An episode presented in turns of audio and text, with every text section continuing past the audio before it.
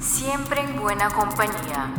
Comienza ahora tu programa De casa, en casa.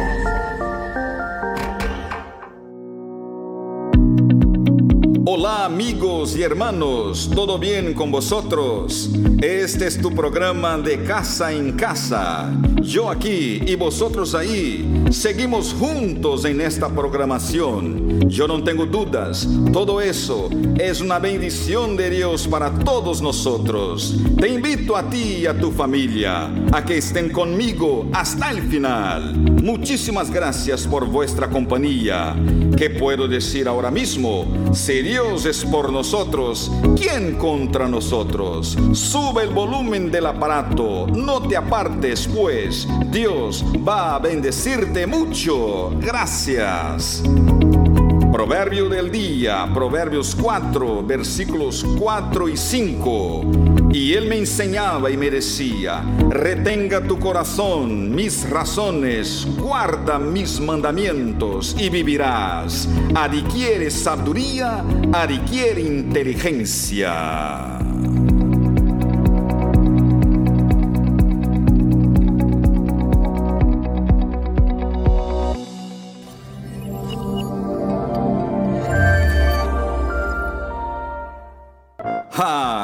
Es momento de sonreír. Jesús te ama. Juanito dijo a su amiguita, la boca es terrible, ¿verdad? ¿Y eso qué, Juanito? ¿Por qué la boca es terrible? ¿Quién te ha dicho eso? He visto en la Biblia, dijo Juanito muy asustado. ¿Pero cómo en la Biblia? ¿Qué está escrito ahí? Bueno, He visto en la Biblia que Dios con su boca creó todo en seis días, pues Adán y Eva con dos mordidas lo estropearon todo.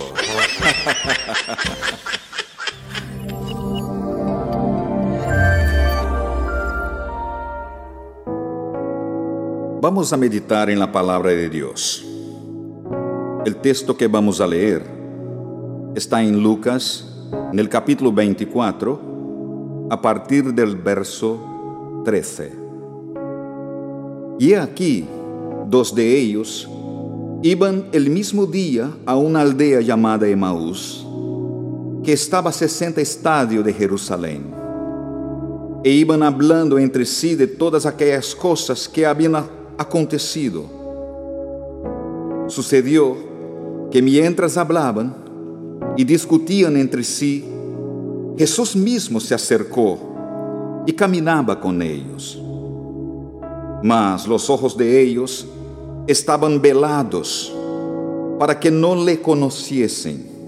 Y les dijo, ¿qué pláticas son estas que tenéis entre vosotros mientras camináis?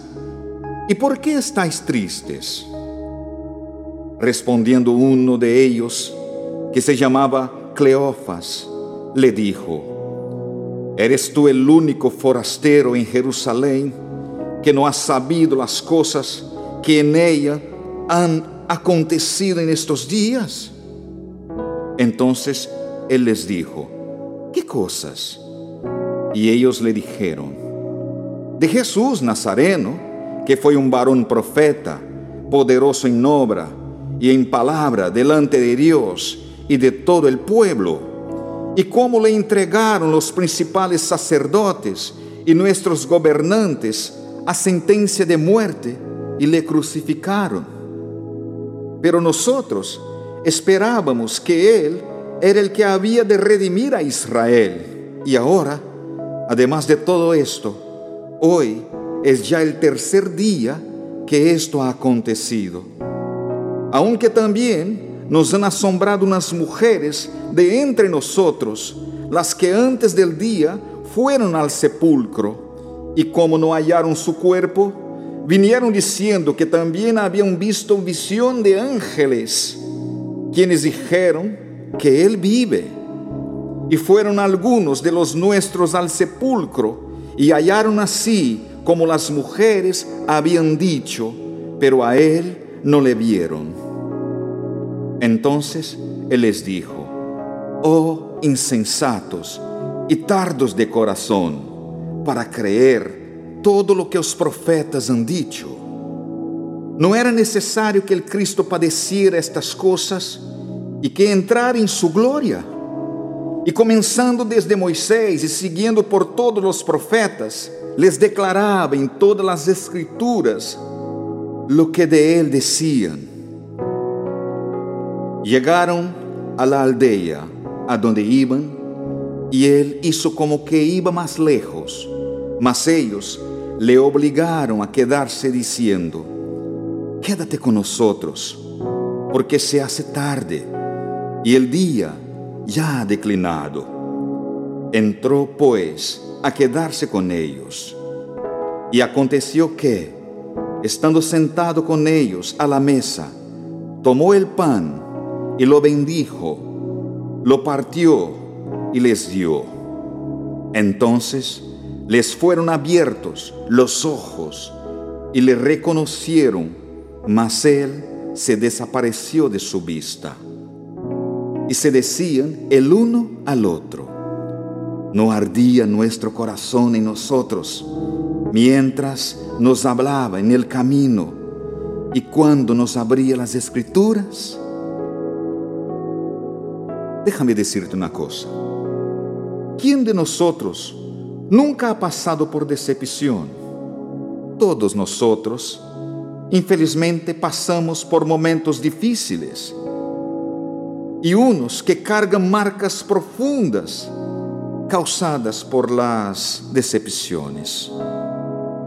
La decepción puede ser expresada por la tristeza, por la indiferencia y hasta mismo por la vergüenza.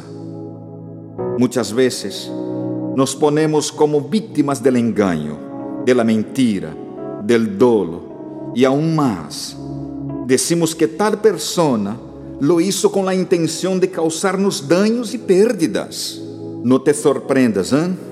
Este era el contexto que en el cual estaban estos dos discípulos. Oh Dios, ha sido toda una pérdida de tiempo. Todos estos momentos que pasamos con este Jesús no nos ha servido para nada.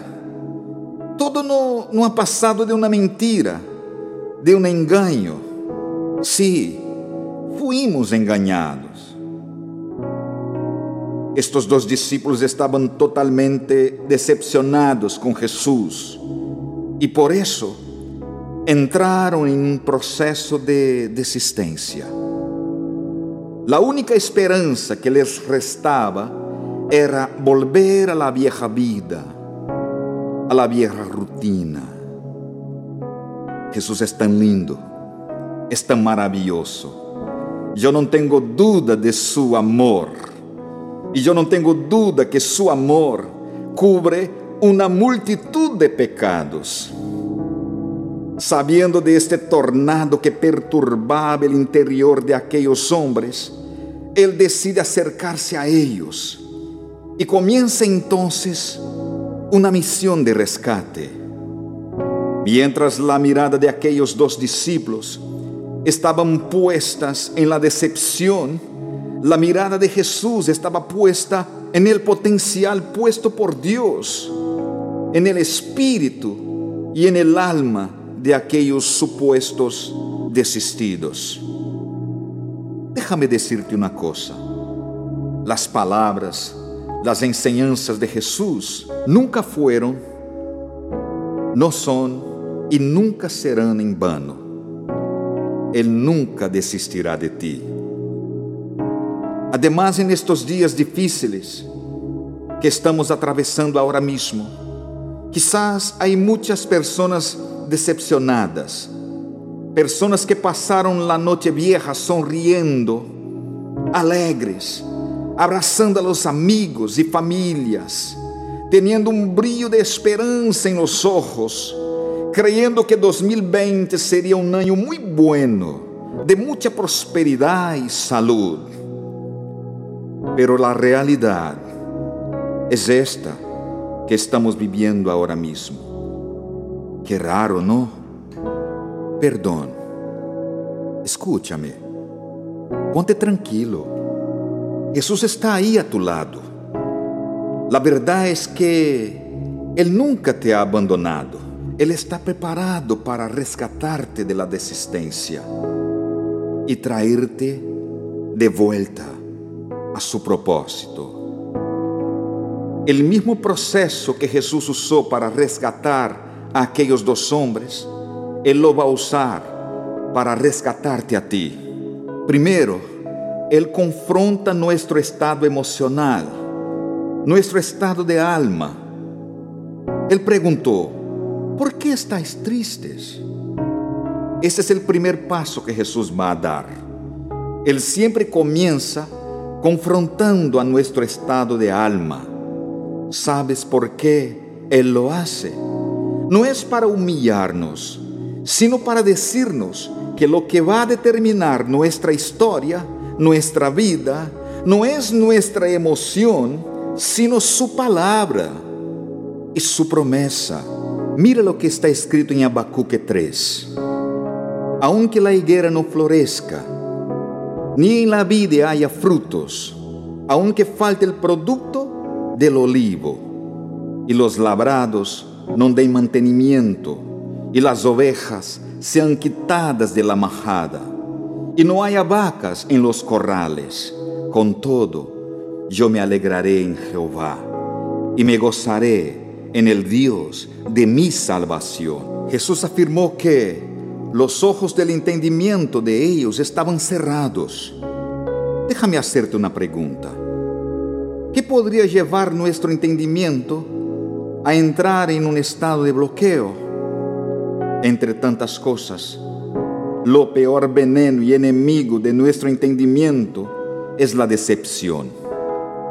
La decepción aparece cuando ponemos nuestro foco en el resultado y no en el proceso. Yo tengo una buena noticia para ti. Estos días malos que estamos viviendo forman parte del proceso de Dios en tu vida. Mira lo que dice en 1 Corintios 4. Por tanto, no desmayamos antes, aunque este nuestro hombre exterior se va desgastando, el interior, no obstante, se renueva de día en día porque esta leve tribulación momentánea produce en nosotros un cada vez más excelente y eterno peso de gloria, no mirando nosotros las cosas que se ven, sino las cosas que no se ven, pues las cosas que se ven son temporales, pero las cosas que no se ven son eternas. Jesús les pregunta, ¿Qué pláticas son estas? ¿Qué charla es esta? Esto es otro veneno que llevamos dentro de nosotros. Cuando Jesús les pregunta, ¿qué pláticas son estas que habláis entre vosotros mientras camináis? Significa que nuestras malas palabras comprometidas con la decepción, nos va a destruir. Si insistimos en eso, ¿sabe lo que nos va a pasar? Nuestras palabras, contaminadas por la decepción, va a nutrir y fortalecer nuestro estado de engaño aún más, volviéndose un fardo insoportable. El Dios Todopoderoso, omnisciente, ya conoce cada una de las palabras que salen de nuestras bocas, pero hay palabras que Jesús las conoce, pero no las reconoce. Hay muchas palabras que están en nuestro diccionario de negatividad, que su origen no está en el diccionario de Dios. Dios nos llama de hombres de poca fe. ¿Sabes por qué? porque la falta de fe no está en Él. Dios nos llama de guías de ciegos. ¿Sabe por qué? Porque la ceguera no está en Él. Dios nos llama de amantes de las riquezas. ¿Sabe por qué? Porque la avaricia no está en Él. La respuesta de aquellos hombres a Jesús parece afirmar aún más la ignorancia de estos dos.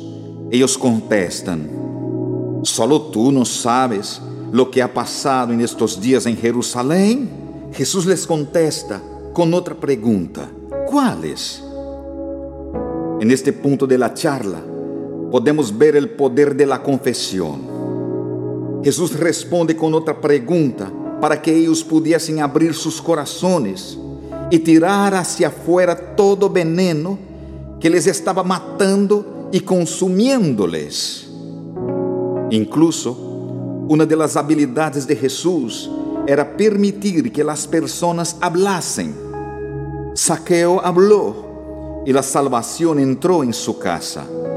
Nicodemos habló y una nueva vida invadió su interior. La mujer sirofenicia habló y su fe fue destacada entre las demás. El propio Jesús habló, mira, él dijo, mi alma está angustiada hasta la muerte. Pedro, Jacobo, Juan, quedad conmigo y vigilad. El propio Jesús abrió su corazón una cosa que tenemos que hacer. Tenemos que alinear nuestras expectativas con las promesas de Dios. Observe la osadía de estos dos hombres. Ellos dijeron a Jesús, nosotros esperábamos que fuera Él el que redimiera a Israel, pues ya es hoy el tercer día desde que estas cosas sucedieron. ¿Quién te ha dicho que Jesús está disponible para hacer nuestros caprichos. Yo te pregunto otra vez, ¿quién te ha dicho que Dios está disponible para hacer nuestros caprichos? Me parece que estos hombres faltaron del culto o quizás durmieron mientras Jesús predicaba. Dios nunca les había prometido eso ordenes ahora mismo tus sentimientos con la promesa de Dios, con lo que de verdad Él dijo que haría. No seas traicionado por sus emociones y sentimientos. Eso hará que sus fuerzas sean renovadas cuando alineamos nuestras expectativas con las promesas de Dios, con la palabra de Dios, eso hará que nuestras fuerzas sean renovadas, así como las fuerzas de Caleb fueron renovadas para conquistar aquel monte, aunque estuviera avanzado de edad. Nuestra vida tiene que ser puesta sobre las promesas de Dios y no al revés. Yo quiero concluir diciendo que pasado todo eso, Jesús les presenta su diagnóstico. Él dijo, vosotros sois insensatos y tardos de corazón. Insensata es una persona que no comprende, por eso tarda mucho en dar la respuesta. Tardo es una persona que tiene una lentitud de mente y corazón. Por lo tanto, aquel que tarde en comprender, su corazón también tardará en responder.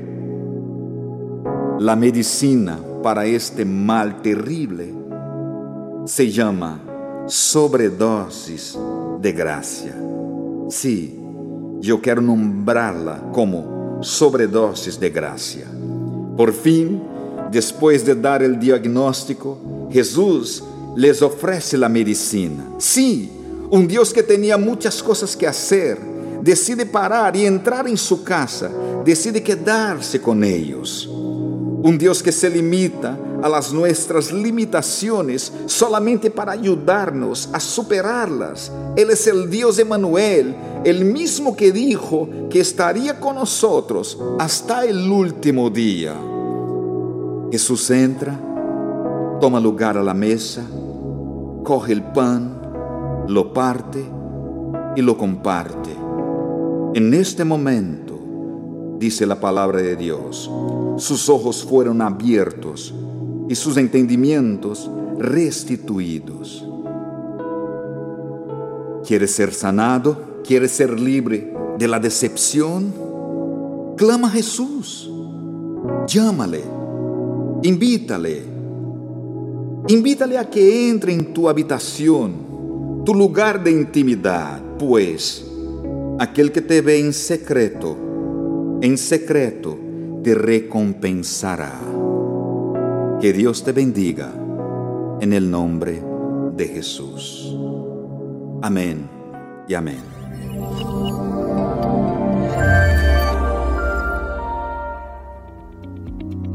Qué bueno. Yo te invito a orar. Ore conmigo. Dios, gracias por tu palabra, Señor. Gracias por tu llamado. Dios, en el nombre de Jesús, ayúdanos, Señor. Restituínos, Señor. Llévanos nuevamente a tu presencia. Ahí queremos estar. Ahí queremos permanecer, Señor. En tu nombre queremos estar en el lugar secreto, en nuestra habitación, en el lugar de intimidad y permanecer ahí, Señor. Muchísimas gracias por tu gracia y por tu misericordia, Señor, que siempre nos va a alcanzar y no va a permitir, Señor, que nosotros desistamos nunca. Muchísimas gracias. Que Dios te bendiga. Hasta el próximo programa. Bendiciones a todos.